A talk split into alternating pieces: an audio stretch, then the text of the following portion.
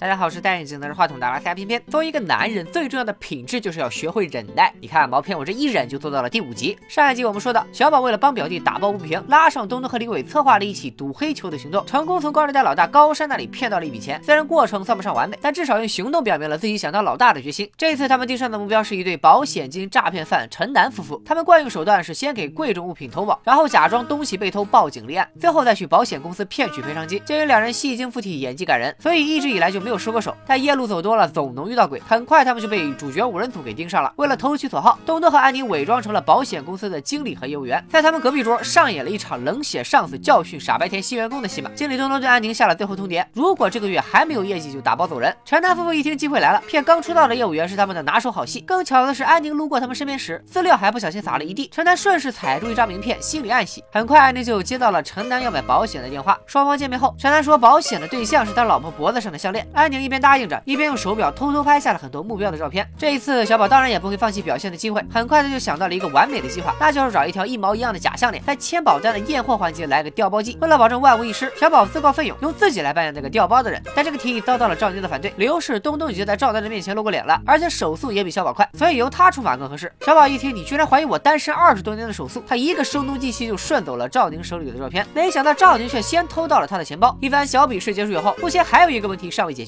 那就是去哪里才能找到一条一毛一样的假项链呢？毕竟陈楠夫妇淘宝的这条项链是限量款，还是很多年前的老货。小宝、东东和李伟在街上逛了好几圈，也没有找到这款项链的山寨货。这时，东东突然灵机一动，拿出了自己钱包里安宁的照片。照片是安宁戴的项链，正是他们要找的款式。这简直就是真是踏破铁鞋无觅处，几人身在此山中啊！老师，问题是这照片是东东四年前偷拍的，过了这么久，项链在还是不在，这是个问题。幸运的是项链还在，不幸的是项链在安宁的家里，这意味着安宁要回家一趟。但安宁显然有什么隐情，不想回家。你知道他上次回家什么时候吗？啥时候啊？三年前，不就三三年前？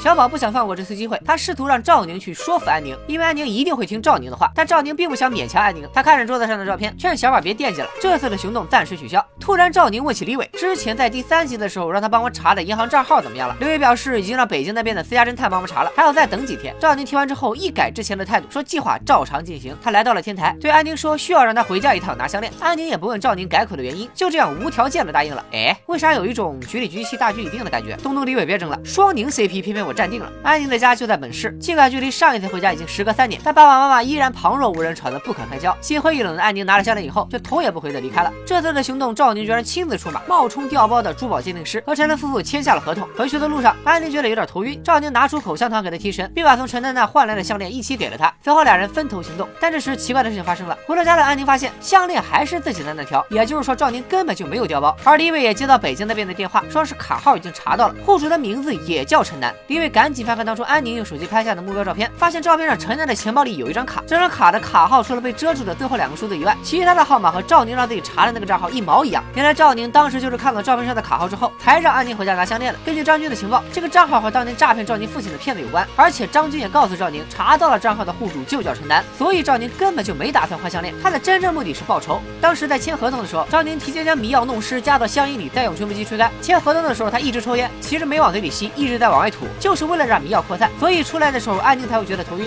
和安宁分开之后，赵宁就折返潜入了陈楠家里，把被迷倒的两口子绑了起来。为了让陈楠说出诈骗父亲的真相，赵宁用了一种明朝时期的刑法——女教梅花，就是把纸打湿后一层一层的蒙在他老婆的脸上，直到纸巾封住口鼻，窒息而死。赵宁一边把纸巾沾湿，一边说起了父亲以前的事。陈楠说自己根本就不认识赵宁的父亲，然而沾湿的纸巾一张一张蒙在了陈楠老婆的脸上。无计可施的陈楠只得承认。赵宁一听凶手已经认罪，立马扑了上去，死死的掐住了陈楠。眼见就能复仇得报的时候，东东他们却破门而入，阻止了赵宁。原来这个陈楠并不是当年诈骗赵宁父亲的那个人，只是刚好同名同姓而已。两个卡号也刚好只有最后两位数不一样。最重要的是，当年诈骗赵宁父亲的那个陈楠是五六年出生的，现在已经五十多岁了。谁也想不到，一向冷静的赵宁竟然会如此冲动。小宝更是口不择言的指责赵宁不该瞒着大家孤身犯险。而原以为终于可以手刃仇人的赵宁，也没想到眼前的这个陈楠根本不是自己要找的人。终于忍不住抱住小宝痛哭起来。毛片讲的第五集，剧中人物的经历和背景开始逐渐清晰。因为厌倦了家庭争吵而离家出走的安宁，一直想着为父报仇的赵宁，家庭温暖的确实让他们聚在一起。和那些轰轰烈烈的骗子不一样，他们就是身边看得到的市井小人物，会因为比对方多骗到三五块钱而沾沾自喜，也会恪守原则，不偷不抢不骗老实人。虽然骗子这个身份不太光彩，但褪去这层外衣，他们就是挣扎在生活底层的普通人。东东爱财如命，李伟想金榜题名，小宝想做老大证明自己，他们都有着最普通的梦想，并愿意为此努力。所以说，连诈骗犯都这么上进了，我们还有什么资格活得像那咸鱼呢？今天就说到这里，